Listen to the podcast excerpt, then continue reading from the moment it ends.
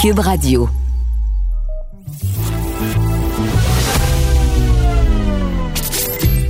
Caroline Saint-Hilaire. Caroline Saint-Hilaire. Une animatrice pas comme les autres. Cube Radio. Cube Radio. Bonjour, très contente de vous retrouver encore une fois pour euh, ce beau balado qu'on vous a préparé. Très, très hâte euh, de vous entendre aussi euh, vos commentaires sur ce balado qu'on vous a préparé.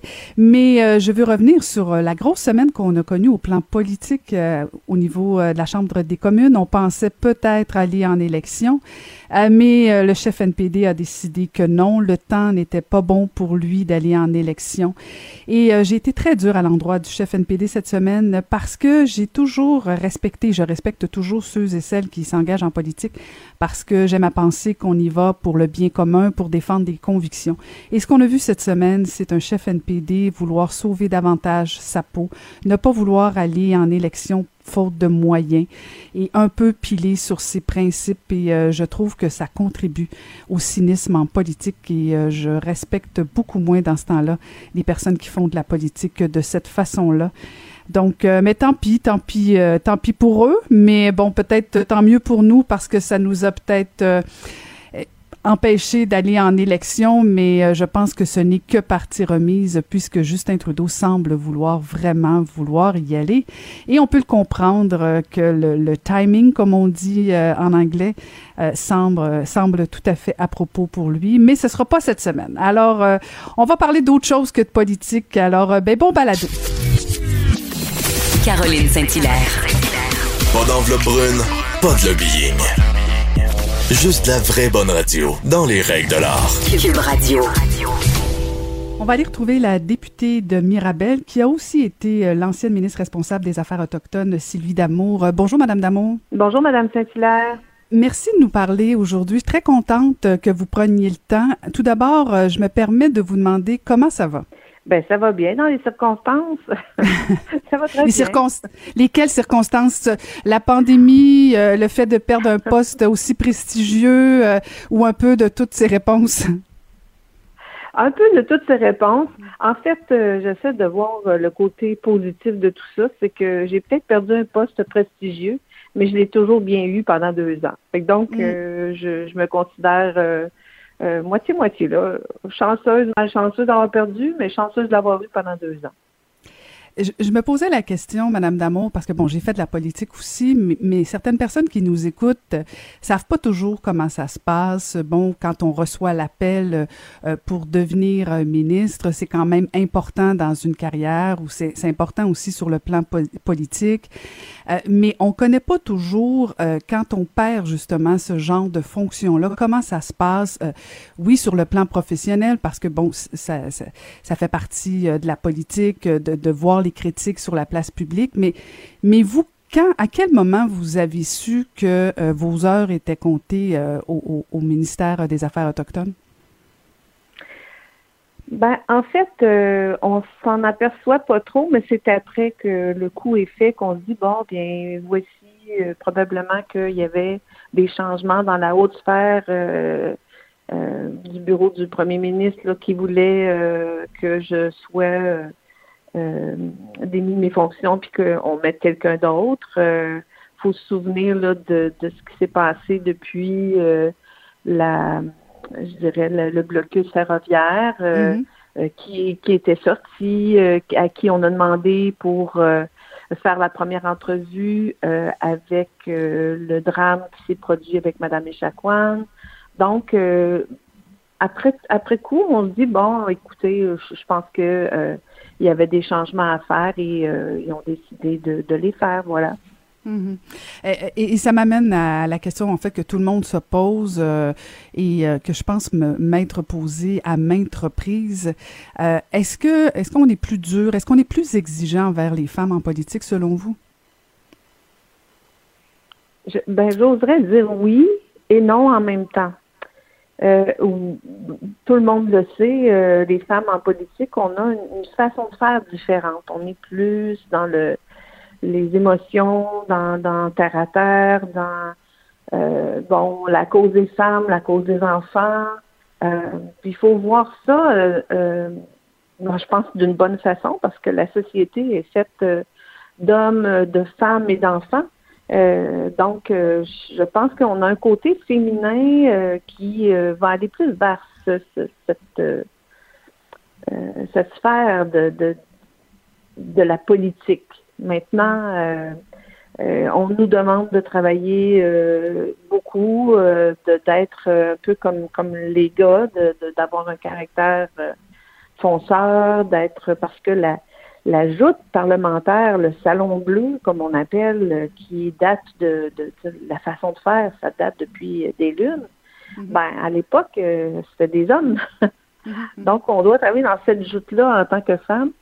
puis je dois vous avouer que moi, là, au niveau des, de la joute euh, du Salon Bleu, euh, j'étais pas la, la personne qui euh, était la meilleure non plus parce que euh, moi j'avais comme l'impression que le dossier que j'avais, surtout les autochtones, le dossier des autochtones, il fallait pas politiser ça, mais j'avais des, des, des, gens en avant de moi, des partis de l'opposition qui vous voyez en moi la, peut-être la faiblesse de, de, mhm, mhm. de, ne pas vouloir politiser ça. Et euh, bon, ils se sont mis euh, à politiser le dossier. C'est vraiment pas bon pour euh, la communauté, les communautés autochtones du Québec. En fait, vous deveniez pour l'opposition une cible facile parce que si effectivement vous n'êtes pas à l'aise et vous n'aimez pas la joute parlementaire, si ce dossier-là pour vous était pas en soi politique et vous vouliez pas le politiser, euh, je me mets dans la, dans la position de l'opposition, effectivement, ça devient à ce moment-là facile. Et si j'ose me mettre euh, pendant quelques secondes dans la peau de, de, de, votre chef, de votre premier ministre, ça doit être difficile de dire, OK, je, je, l'aime bien, euh, Sylvie, mais, mais de toute évidence, peut-être que c'est pas la bonne personne, mais est-ce que c'est pas le rôle d'un premier ministre et surtout de son entourage de dire est-ce que est-ce qu'on aurait pu mieux vous encadrer, vous entourer aussi? Parce que on, le sait tous là, je veux dire euh, oui les ministres ont, doivent avoir certaines compétences, habiletés puis imputabilité, mais l'entourage aide beaucoup à, savoir si on va se planter ou pas. Est-ce que vous avez senti euh, un manque, disons ça comme ça, puis sans, sans jeter la pierre sur personne, mais un manque d'accompagnement dans ces épreuves-là. Vous faites référence au blocus. Euh, vous en avez eu des alertes de dire, ah ben peut-être que ça va pas bien, mais est-ce que vous avez eu du soutien depuis le début?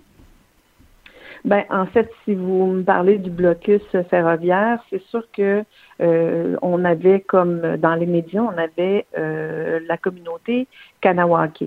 Kanawake qui a été, euh, au niveau des médias, ça a été M. Legault, le premier ministre, qui s'en est occupé.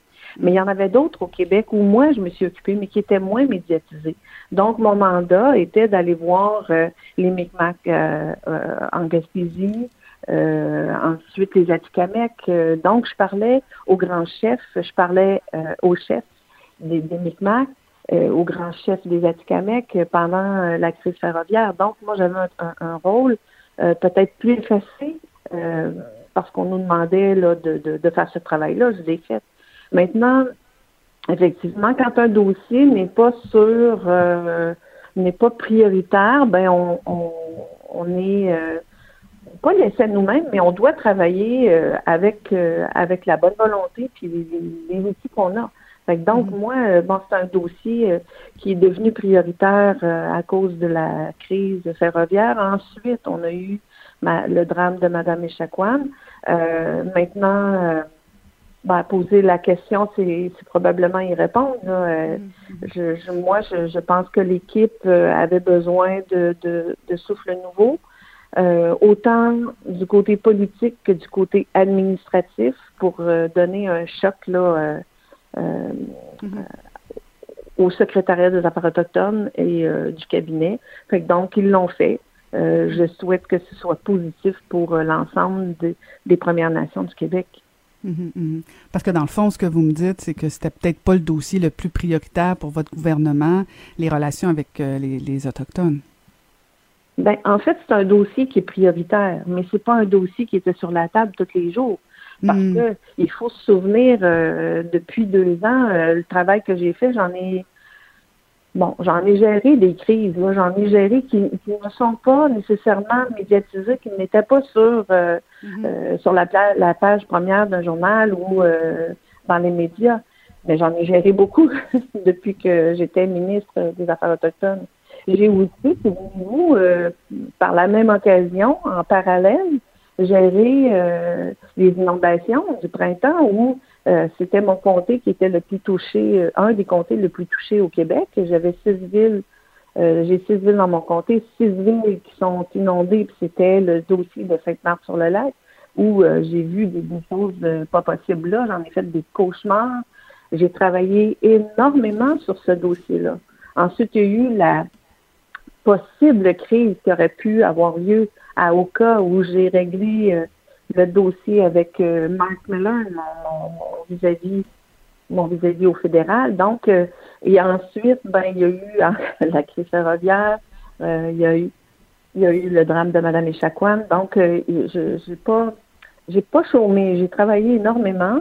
maintenant, mais ça se connaissait pas, ça se ça n'était pas vu du grand public. Maintenant que le dossier a toujours été euh, prioritaire. Euh, il y a toujours euh, une bonne volonté du gouvernement d'avoir des bonnes relations avec les Premières Nations. D'ailleurs, j'en avais une très bonne relation, moi, avec tous les chefs autochtones. oui, c'est ça, je me demandais, Madame Damour, vous parlez de, cette relation-là, et, et c'est pas je sais, je sais pas si j'ai le droit de la poser la question. En tout cas, j'ose au pire, euh, au pire, euh, ce sera ma dernière émission.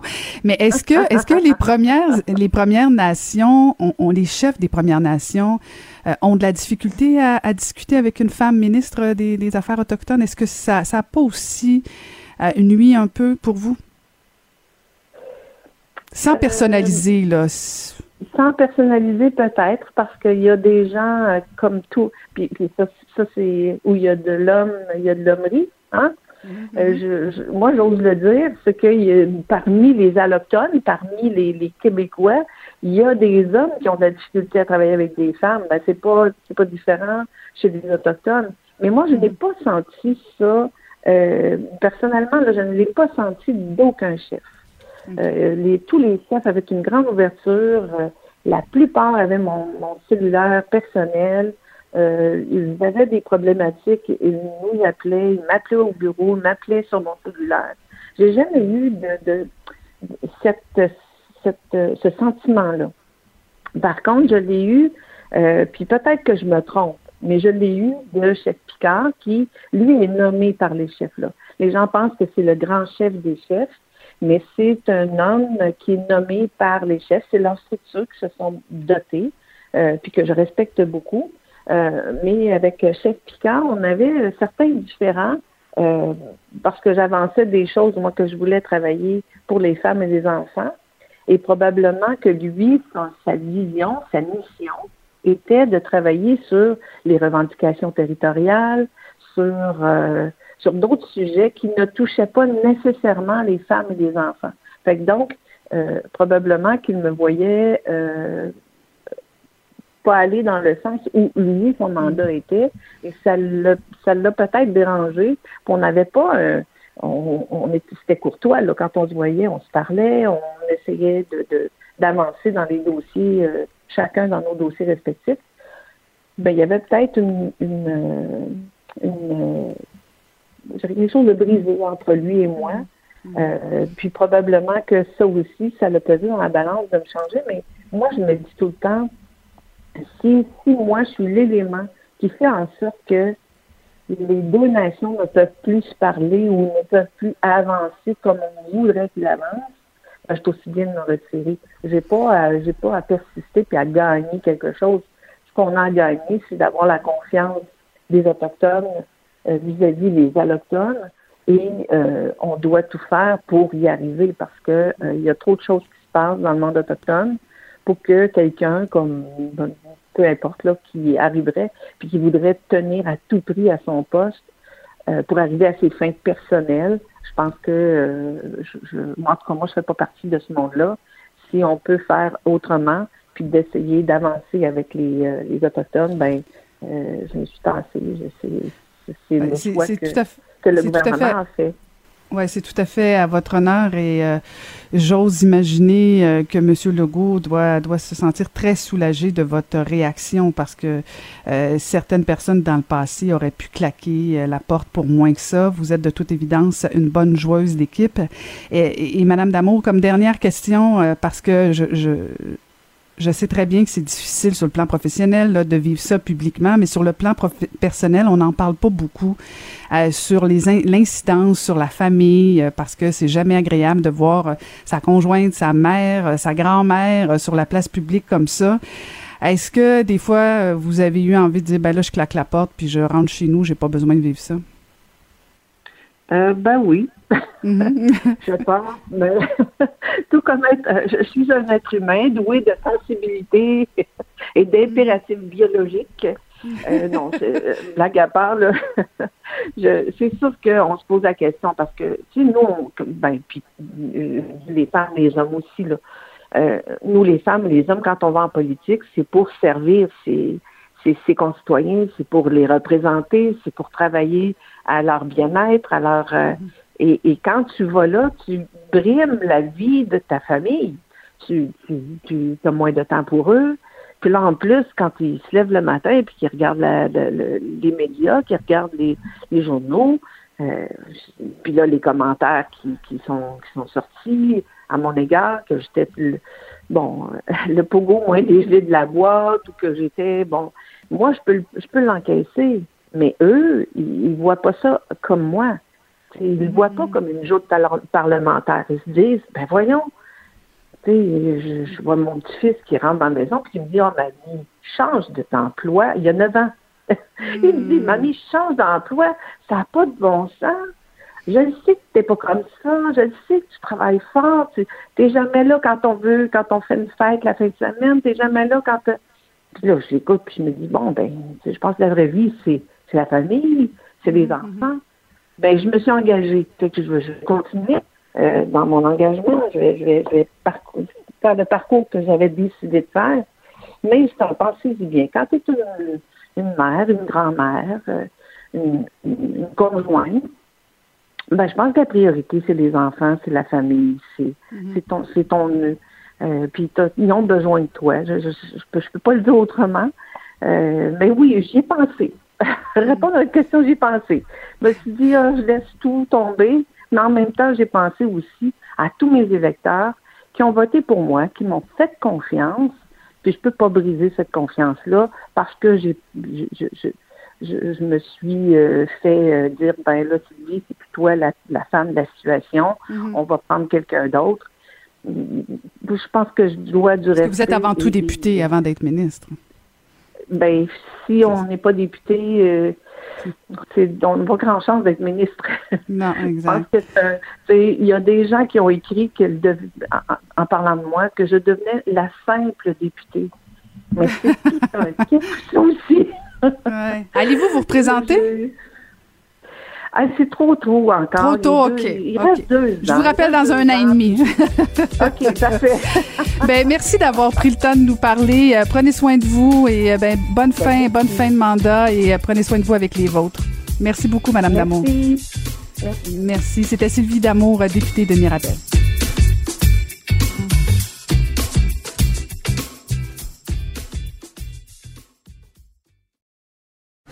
Pour elle, les réponses sont aussi des questions. Vous écoutez Caroline Saint-Hilaire. C'est la semaine québécoise des directions d'établissements scolaires et euh, on voulait parler avec une directrice justement d'établissement au primaire. Euh, donc, elle est directrice à l'école Saint-Jean et Saint-Jeanne d'Arc à Wicam, Patricia Eustache. Bonjour, Madame Eustache. Bonjour, Madame Saint-Hilaire.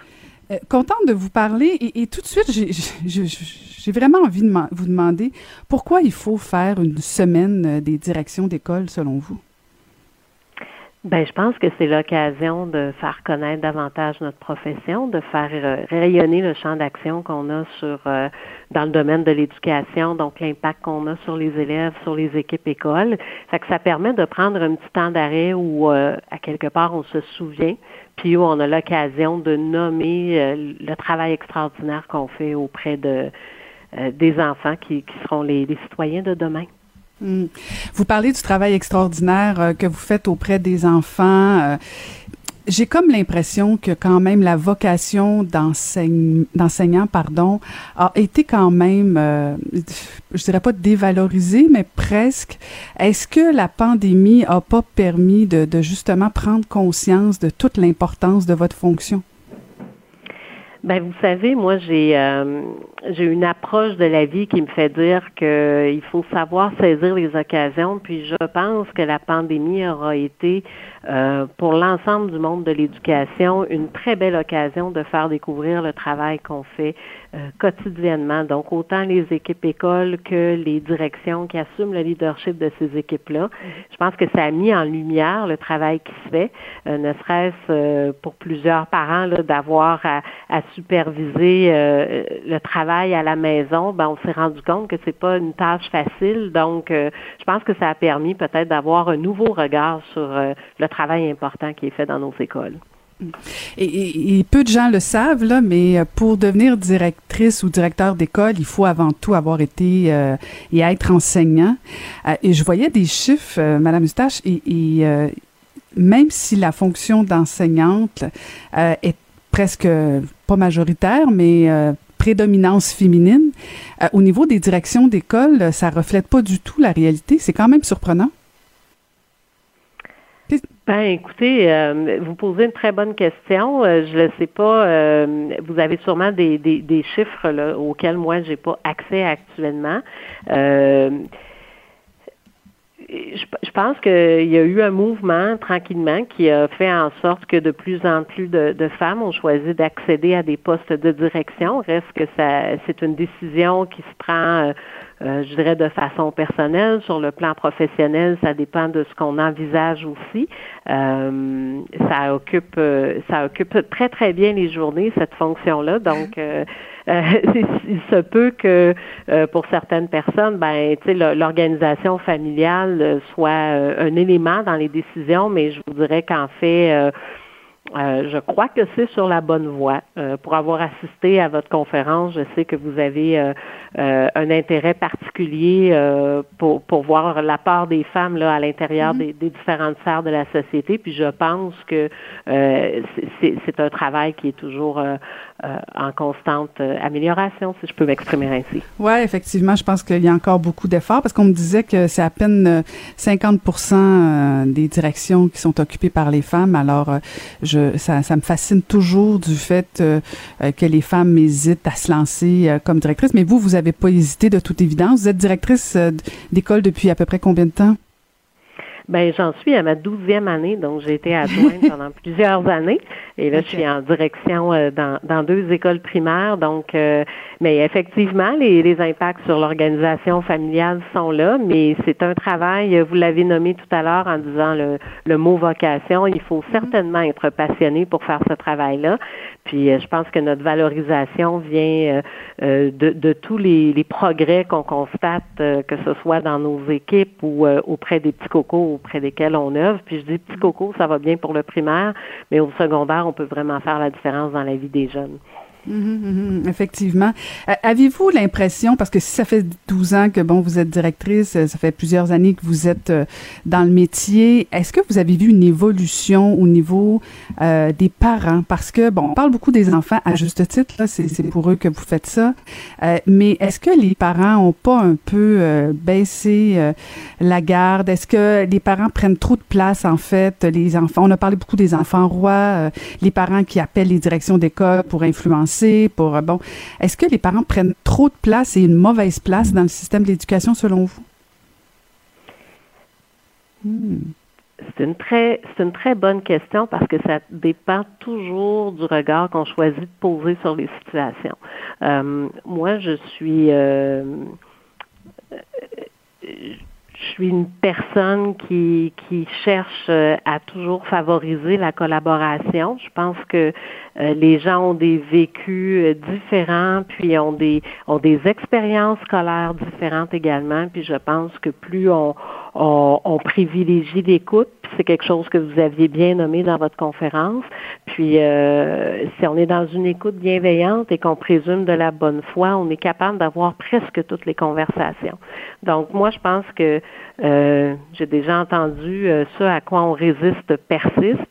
Alors moi, je pense qu'il faut travailler avec euh, avec les circonstances de notre temps. Puis je crois que c'est une euh, une très belle qualité que les gestionnaires ont que d'être en mesure de, de s'adapter au, contexte dans lequel ils ont à évoluer pour en tirer le meilleur parti. Puis c'est ça le travail des directions d'école.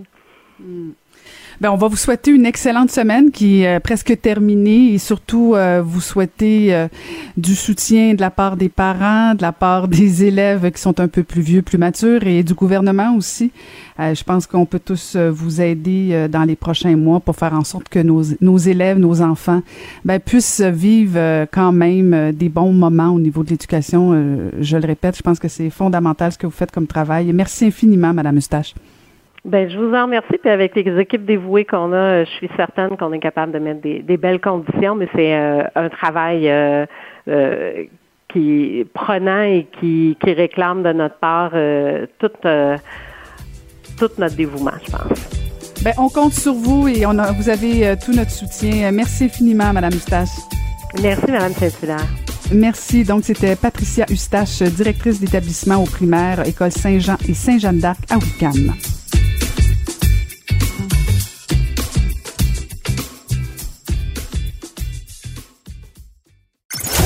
Ancienne mairesse de Longueuil, l'actualité. LGSN. Vous écoutez Caroline Saint-Hilaire, Cube Radio. Elle vient tout juste de sortir encore un autre livre, un livre qui s'intitule Un viol ordinaire que j'ai dévoré. On va aller retrouver l'auteur de ce livre, Jeannette Bertrand. Bonjour, Madame Bertrand. Bonjour, je suis très honorée que ah, vous m'appeliez. Ah oui, oui, oui, écoute, mais, mais je suis très, très émue. Alors, ah, bravo, une femme, une femme forte, oui. Ah, des fois oui, des fois non, des fois oui, des fois non, mais ah ben oui. C'est pas ça le but de la conversation. C'est moi qui suis honorée de vous parler et, et euh, je, je, je veux pas euh, je veux pas être complaisante là, mais j'ai dévoré en deux soirs votre livre, votre roman, un viol ordinaire. En fait, euh, bon, je veux pas dévoiler de punch ou quoi que ce soit, mais en gros, c'est l'histoire euh, d'échanges de courriels entre des parents, Julie et Paul, qui en fait sont les parents de Laurent, qui a violé, on va le dire, et en fait qui a pas respecté sa conjointe. Et euh, donc, il va violer sa, sa, conjointe. Euh, c'est troublant, c'est troublant parce que, puis là, je vais vous faire une confidence et je pense pas être la première à vous le dire. Je pensais pas que c'était un viol, ça, Jeannette. Ah non. Il y a beaucoup de gens qui me disent ça. C'est reconnu par la loi euh, qu'une agression qui, où il n'y a pas de, une agression sexuelle, où il n'y a pas de consentement, c'est un viol c'est une agression. Bon, je pense qu'on on euh, on a changé le mot viol pour agression sexuelle. C'est la même chose. Euh, alors euh, oui, hélas, hélas ou pas hélas, peut-être que c'est bien. oui, c'est considéré par la loi comme un viol. Et, et euh, je, je, lisais, puis c'était très intéressant parce que, bon, c'est des, des situations normales, c'est des gens normaux, une femme qui crie à son mari, camionneur, mais c'est savoureux, là, parce que euh, on voit vraiment euh, deux personnes qui, en fait, on, on, est, on, on, on, on, se demande presque, Madame Bertrand, pourquoi sont ensemble, parce que de toute évidence, sont vraiment différents, mais en même temps très amoureux. Euh, D'où vous est venue cette idée d'avoir envie d'écrire sur justement ce viol ordinaire-là? Pourquoi, pourquoi pas avoir écrit sur les viols en général? Parce que, parce que ça fait des années, des années et des années que je lutte pour l'égalité entre les hommes et les femmes. Et il n'y aura pas d'égalité tant que les hommes considéreront que la femme est leur propriété, leur objet, qu'ils ont le droit de faire tout ce qu'ils veulent, comme dans la porno, et que les femmes n'ont pas un mot à dire. Si c'est égal, si on est égal, on dit ben ça j'aime moins ça, ça j'aime ça, ça je veux pas. Et je pense que les couples maintenant, euh, les, jeunes couples en tout cas, euh, les, les jeunes me disent que c'est très difficile d'être en couple parce que les femmes maintenant exigent l'égalité, exigent le respect euh, je sais pas parce que tu as une érection euh, que moi je dois subir des choses que je ne veux pas que d'autres veuillent peut-être. Je ne condamne pas le geste, je condamne le fait que quand tu veux pas quelque chose, que ce soit n'importe quoi, si tu n'aimes pas qu'on se touche les pieds, ben euh, on te touche-moi pas les pieds, ça me ça, ça me chatouille, puis ça, ça me ça m'enlève tout toute mon mm. ardeur. Alors c'est c'est ça l'égalité entre dans un couple, c'est le respect de l'autre. Mm-hmm. le respect de l'autre, tout simplement. Vous le dites vous le dites très bien dans votre roman, là, que j'ai surligné quelques phrases, effectivement, quand est-ce qu'on va nous traiter d'égal à égal? Euh, et, vous dites aussi que, euh, je veux bien vous citer, là, vous dites que les hommes doivent changer. Oui, euh, parce que nous avons changé. Nous avons mm. changé à une vitesse grand V euh, depuis qu'un certain pape nous a dit que l'empêcher la famille, c'était digne d'être excommunié quasiment. Mm-hmm. Eh ben, on, a dit, on a dit non, et les églises se sont vidées. Euh, nous avons changé parce que on est, on, sait qu'on est intelligente maintenant. Avant, on le savait pas, et puis qu'on peut être sur le marché du travail, puis on, mm-hmm. est aussi bonne que les hommes. Alors euh, oui, on a changé très vite, mais les hommes ont avantage à ne pas changer parce qu'il y a des avantages à, au patriarcat. Euh, tu sais, quand tu es boss, c'est difficile de faire entrer un autre boss avec toi, d'avoir un associé. Il est mieux d'avoir un employé. pour vous donner mm. un exemple dans la vie, là, tu sais.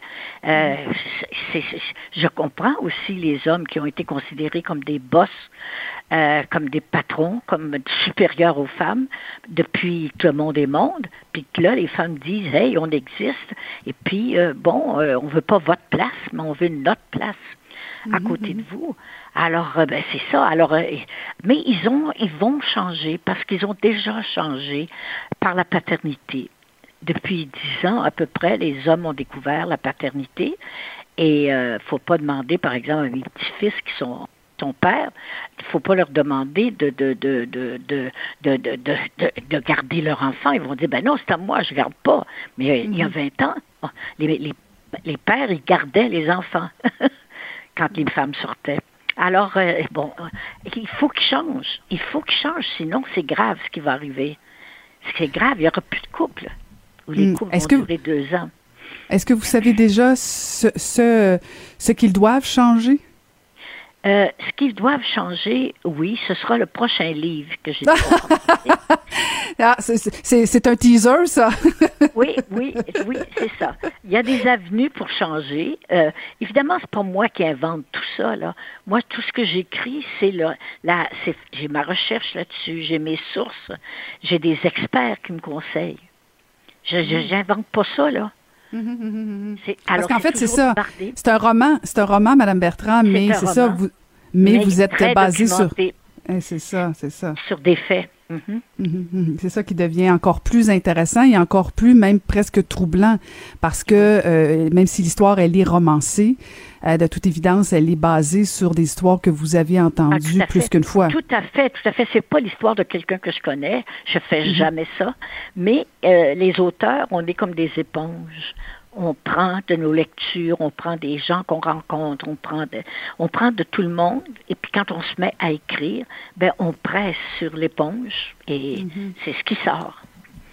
C'est le résultat de toutes mes recherches et, des recherches des autres j'ai vraiment envie de vous demander, euh, puis je veux pas, je veux pas faire référence à votre âge là, parce qu'il me semble qu'on le fait beaucoup, beaucoup mais, mais beaucoup, mais beaucoup puis c'est pas nécessairement euh, important euh, dans le sens où à chaque fois que je vous vois, je me dis c'est pas nécessaire, surtout que, mon Dieu, j'ai l'impression que, que, vous êtes toute jeune et probablement plus jeune que bien des jeunes, mais qu'est-ce qui fait que vous avez encore envie d'écrire?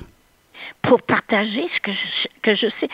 la transmission, la transmission, les, les êtres humains, on mm. est des gens de transmission. C'est comme ça qu'on a survécu de poissons qu'on était ou de, de, de, de COVID qu'on était. on était mm-hmm. des bébites, on est sortis poissons, on est devenus des, des hommes. Euh, et, et, et, mais on a un cerveau. La seule différence avec les animaux, c'est qu'on a un cerveau.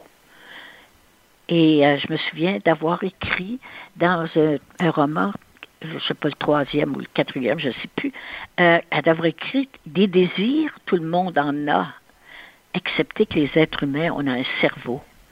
Parce que si tous les êtres humains écoutaient leurs désirs, tout le monde se jetterait sur tout le monde. Mhm. Mhm, mhm, euh, dans, dans, votre livre, euh, puis le deuxième qui, qui, est à venir de toute évidence, vous, vous, parlez beaucoup aux hommes, vous parlez des hommes. Est-ce que vous pensez pour eux Pour eux, est-ce qu'ils vont lire votre livre selon vous? Je ne sais pas. Euh, J'espère. Je doute. Je doute parce que pour un homme, euh, euh, ils veulent pas les vérifier s'ils sont, ils sont des amants parfaits. Alors, selon eux, alors euh, pourquoi les vérifier que peut-être il y a quelque chose que je fais pas correct? Hmm. Euh, peut-être que si le livre, peut-être que si le livre était audio, euh, lu par une femme, peut-être même vous, ça, ben oui. ben oui. Ben peut-être, peut-être, faudrait demander ça là. ben peut-être, peut-être.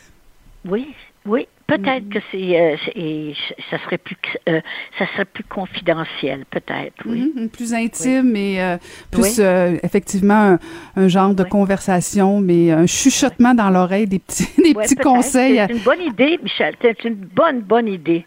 Bon, ben excellent. Mais euh, Madame Bertrand, comment ça va sinon au niveau de la pandémie, tout ça? Comment vous vivez le Moi, j'ai fait le... confinement parce que j'ai, euh, j'ai, j'avais lancé, j'avais fini mon roman, puis j'avais lancé l'idée d'écrire des biographies. Euh, et puis, ça a été entendu par le, le centre Avantage de l'Institut de gériatrie de l'Université de Montréal. Et j'ai reçu cet été 500 euh, biographie que j'ai lue et que ah, c'est extraordinaire. Et donc, donc, à partir de ah, un petit scoop en passant, à mhm. partir de 1er novembre, je vais lire des extraits au centre avantage.ca. Oh, au 1er novembre. Des extraits. Oui, à ça partir tombe du 1er novembre jusqu'à Noël. Ah, ça va faire du bien, ça, à ce mois de, de novembre qu'on appréhende. Oui, oui, oui, oui. Puis ces, biographies-là, c'est notre histoire. Hmm. C'est l'histoire qui n'est pas racontée, c'est d'où l'on vient. Il n'y a pas 100 ans, on était comme ça. Alors, c'est ben des gens de, de, de, 65, 70, 75 qui ont écrit, plus vieux aussi un peu. Et puis, euh, ben, ils parlent de leurs parents. Donc, euh, c'est de là qu'on vient. On vient tous de là. C'est de, la misère noire, oui, de la misère noire et, physique et, mentale.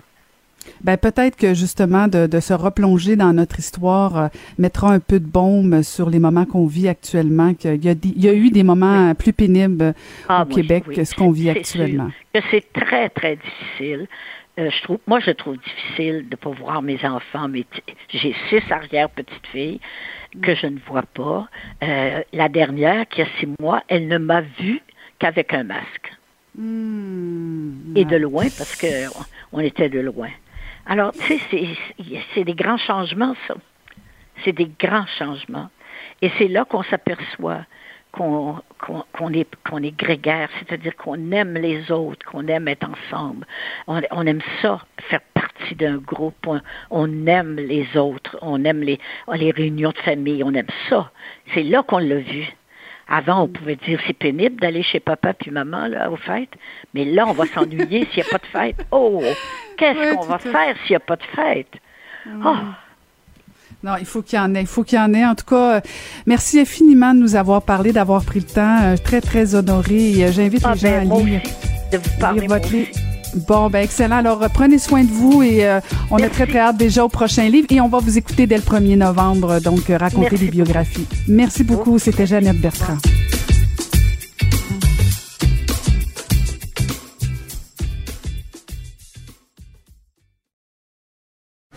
Pour elle, les réponses sont aussi des questions.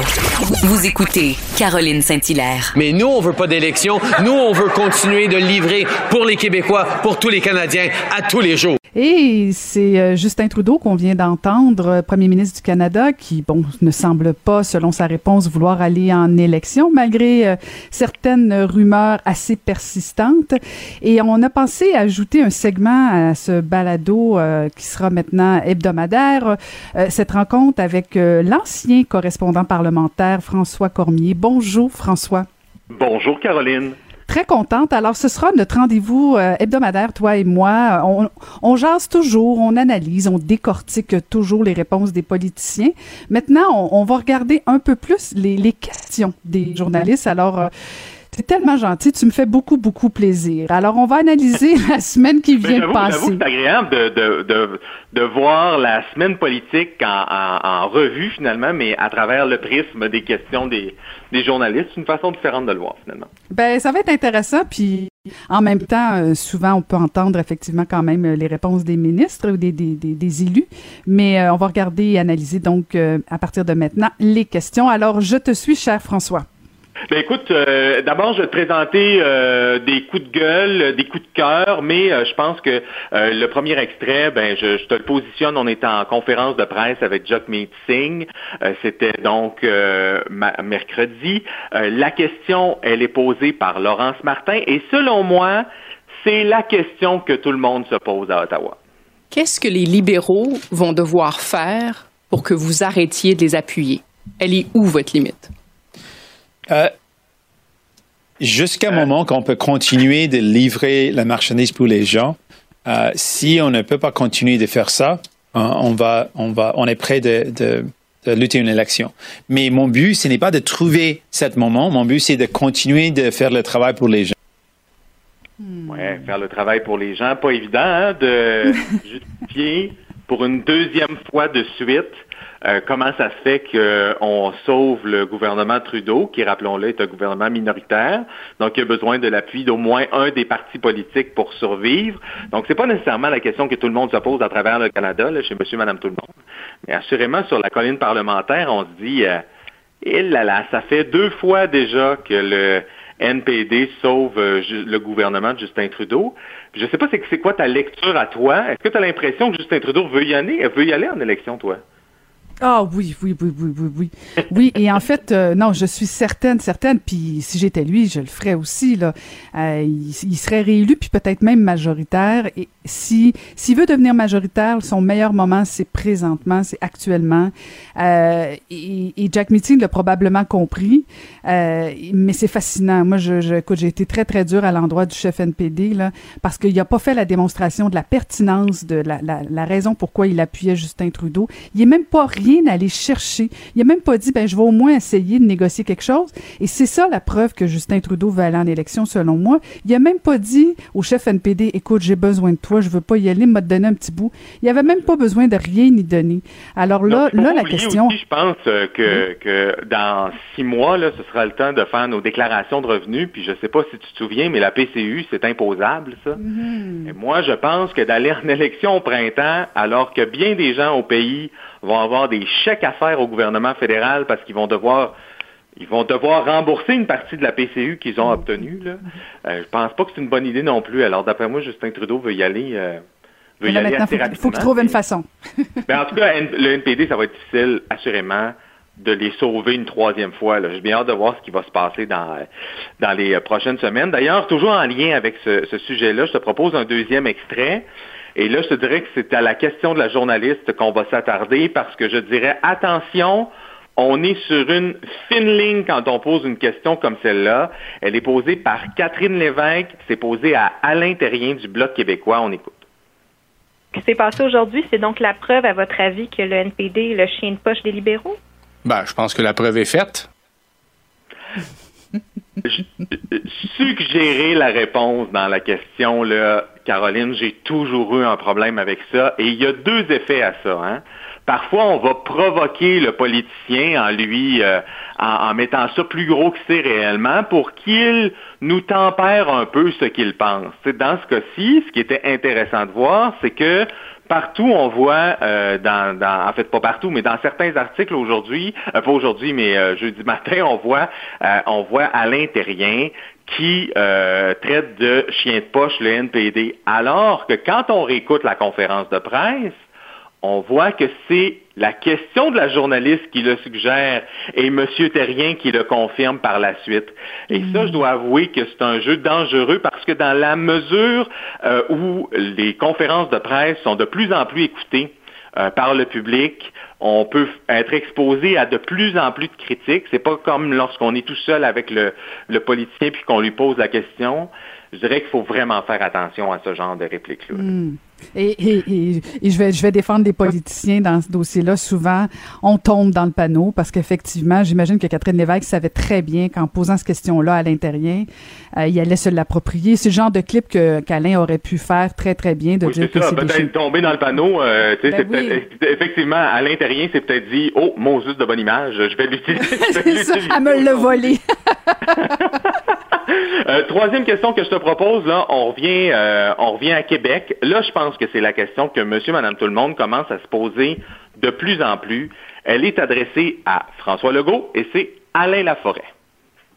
Monsieur le Premier ministre, depuis le début de la conférence de presse, vous dites faut maintenir les mesures, faut garder le cap, mais du même coup, vous dites on est sur le point de lâcher du lest. Est-ce que ce double discours-là, c'est pas ça qui fait en sorte qu'à la population, à un moment donné, ne sait plus où se retrouver? Ben, non, au contraire. Moi, je pense qu'il faut donner de l'espoir. Eh, pas facile hein, de souffler le chaud et le froid pour François Legault. Et je pense sincèrement qu'il commence à... Euh, euh, les gens commencent à s'en rendre compte. Les journalistes aussi commencent de plus en plus à poser la question. C'est-à-dire que M. Legault doit euh, trouver le bon moyen de dire aux gens, sortez pas de chez vous. Euh, c'est dangereux, ça peut être dangereux pour certaines personnes, mais aussi ne lâchez pas et restons positifs, ça va finir un jour, ça va finir rapidement, alors que dans les faits, on ne le sait pas. Mmh. Euh, je ne pense pas que ce soit évident, donc, et qu'on puisse encore une fois chauffer le, euh, souffler le chaud et le froid pendant plusieurs mois. On le fait pour le mois d'octobre en disant tenez bon, après le mois d'octobre, on va pouvoir euh, avoir un petit un petit lousse dans les mesures. Je sais pas comment tu vois ça, mais moi je n'ai pas l'impression, à part peut-être pour quelques ex exceptions, qu'on ne sera pas en confinement pour le mois de novembre là, et encore le mois de décembre. Donc, ben, euh, moi, je pense que c'est ouais, le rôle du premier ministre. Et moi, je pense qu'il le fait bien. Le problème pour moi, c'est la santé publique qui devrait expliquer exactement pourquoi tel et tel secteur euh, il recommande la fermeture ou euh, l'ouverture, peu importe. Il doit y avoir des, des, des éléments rationnels euh, où il y a eu des éclosions parce que moi, moi, je sens davantage que des gens commencent à décrocher justement parce que on, comprend pas exactement parce que tu peux pas tenir tout le monde à la maison comme ça indéfiniment sans qu'il y ait un rationnel Là. Je, on comprend pas exactement. On comprend que c'est dangereux, là, que le virus est dangereux, puis qu'il y a encore des cas, puis que bon, la contamination, elle, elle, continue. Mais en même temps, elle continue dans des secteurs très, très, très particuliers. Alors, est-ce qu'on fait payer tous les secteurs pour tel et tel secteur. Moi, je pense qu'il manque quelques éléments de contenu au niveau de la santé publique sur la façon qu'on prend des décisions. Et c'est pas à François Legault de faire ça, c'est vraiment Dr Arruda. Et autre question justement qui va en ce sens-là, jusqu'à quel point on va faire durer les mesures, c'est celle qui a été posée par Olivier Bossé. Il est du journal Le Soleil et ça s'adresse à Christian Dubé. Sur euh, les écoles, j'ai une véritable question d'une véritable élève de secondaire 1 qui me demande les masques en classe. Là. C'est jusqu'à quand ça? Est-ce qu'on parle de la semaine prochaine, de Noël, ou on... il faut penser à ça jusqu'au mois de juin? Ben, écoutez, euh, je vais vous dire en ce moment, euh, c'est pas le temps de relâcher des mesures. Il y en a qui sont plus difficiles que d'autres. Et là, j'ai une petite pensée pour tous ceux qui doivent porter des masques euh, à la journée longue. Là, moi, je, mm -hmm. je me considère comme étant vraiment chanceux, mais j'ai des collègues, parce que je travaille une bonne partie de la semaine à la maison, j'ai mm des collègues de travail, moi, qui travaillent avec le masque tout le temps, tout le temps, tout le temps, tout le temps, tout le temps. Là. Euh, et c'est le cas pour plusieurs personnes à travers le Québec. Donc, effectivement, le monsieur, euh, on pose la question pour les étudiants. Il ne doit pas être évident d'avoir ça tout le long sur, euh, sur le nez et sur la bouche. Mais vous avez entendu la réponse de M. Dubé, hein, qui lui donne pas de, de petite lueur d'espoir aux étudiants, hein, en leur disant que on allait, on allait maintenir ça sur un bout. Je pense que c'est une des, des, questions qui a été bien posée là, et que plusieurs mmh. élèves se posent. Oui, euh, tout à fait. Puis en même temps, si tu portes ton masque, puis tu peux réussir à continuer à aller à l'école, tu peux travailler, c'est un bien moindre mal, même si oui, c'est difficile. Là. Mais euh, c'est ça, c'est ça. C'est d'accepter hein? que ce soit un peu inconfortable, mais au moins qu'on ben maintienne, oui. qu'on maintienne l'école, ce qui est bien, bien important. Prochain extrait, c'est mon dernier. Je dirais pas que c'est mon coup de gueule ni mon coup de griffe. Hey, mais François, François, euh, juste un instant avant que tu continues là-dessus, parce que là, euh, on analyse le contenu, mais la question du journaliste par rapport au fait que, que- qu'il s'approprie justement une question de, de- d'une, d'une adolescente, quoi, de 16 ans ou 14 ans, là. Euh, est-ce que, est-ce que tu penses que c'est des réelles questions euh, ou si euh, on se sert comme ça pour tomber un peu dans, dans pas dans le sa- sensationnel, là, mais tu sais, on personnalise, on veut se rendre un peu human pour, pour les, les journalistes parce qu'on sait que les conférences de moi, presse je sont trouve ça sympathique. Sérieusement, là, euh, les questions, euh, j'ai un prof d'éducation physique qui se demande, ou encore euh, j'ai une étudiante qui se demande, des questions dans ce sens-là. Parfois, c'est des gens, comme journaliste, là, parfois, c'est des gens de notre entourage. Hein. Parfois, si je te dis, euh, j'ai une, une professionnelle euh, en soins esthétiques qui me demande, c'est ma sœur. Alors, euh, je, je te cacherai pas que parfois, on utilise ça pour répondre à nos propres questions de notre entourage qui nous les pose sans arrêt. Ce serait mentir que de te dire le contraire. Mais quand même, moi, je trouve ça sympathique. Euh, évidemment, de pas l'utiliser, euh, pas utiliser cette technique-là à tous les jours, puis pas commencer à faire un, un question-réponse, mais je sais pas pour toi, là, mais nous, là, au travail, on reçoit énormément, énormément de questions. Euh, puis, euh, effectivement, de les poser comme ça, ça, ça... Parfois, là, M. Dubé n'est pas, embar- est pas embarqué dans la réponse personnalisée, j'aimerais dire, à cette adolescente que blablabla. Mais, euh, mais oui, ça peut être utile, je pense, mais à utiliser avec, avec parcimonie. Je t'amène donc sur mon dernier extrait. Comme je te disais, pas un coup de gueule, pas un coup de griffe, mais peut-être un pouce en bas. Mais ça, je le donne à un politicien, pas à la personne qui a Ah, posé la c'est un question. vrai, un vrai. Écoute, le journaliste c'est pas loin. hein. c'est euh, c'est une technique que- qu'utilise Christian Dubé et je veux que tu me dises à quoi tu qu'est-ce qu'est-ce qui fait en sorte qu'il fait ça, le ministre de la santé? T'as contourné ton mandat, François Cormier. T'as contourné ton mandat. Écoute, écoute. Quand aurons-nous le portrait exact de la réalité? Monsieur le ministre de la Santé et des Services sociaux. Je suis vraiment content d'avoir euh, la question, Monsieur le Président. Ben, écoutez, dans... euh, merci pour la question. Est-ce que vous voulez en embaucher plus que ça aussi? Ben, merci pour la question, Monsieur le Cavalier. Je vais répondre en deux temps. Moi, là, merci pour la question. Là. As-tu remarqué que M. Dubé, c'est devenu un tic? C'est Ouais, devenu euh, En fait, une béquille qu'on appelle. Une béquille. une béquille, tu as raison. Une, une béquille dans le sens où probablement que ça, ça, ça lui permet de un de, de tourner sa langue, euh, deux Oui, de se poser. le fait justement juste une fois, quand les questions ne lui plaisent pas? Parce qu'à un moment donné, j'ai soupçonné ça. Je me suis dit, ah, quand il n'aime pas la question, là, il se dit merci de m'avoir posé la question, peut-être pour se ramener puis pour se calmer. Mhm, mhm. Non? Exact, Ouais, exact. ouais, se calmer, prendre le contact avec le journaliste. Pardon? Toi, est-ce que tu faisais ça quand tu étais politicienne? Merci pour la question. Euh. Je l'ai sûrement déjà fait une Euh, fois. Je l'ai sûrement déjà fait une fois, mais euh, je me j'écoute. Hey, J'en reviens pas, François Cormier, tu as détourné ton mandat. Je veux que tu analyses me les questions. Écoute. mais c'est un réel plaisir. Écoute, on se retrouve encore une fois la semaine prochaine et euh, ben, d'ici ce temps-là, continue, continue de, de respecter les normes, cher François. Et surveille euh, tes amis journalistes. Salut, Caroline. Merci beaucoup. C'était François Cormier. Caroline Saint-Hilaire. Pas d'enveloppe brune, pas de lobbying. Juste la vraie bonne radio, dans les règles de l'art. Cube Radio. C'est déjà tout pour nous. Euh, J'espère que ce balado vous a plu. Je veux remercier toute l'équipe à la mise en onde Sébastien Laperrière, à la recherche Maude Boutet et Marie-Pierre Caillé. Donc, je vous dis à la semaine prochaine. Merci beaucoup.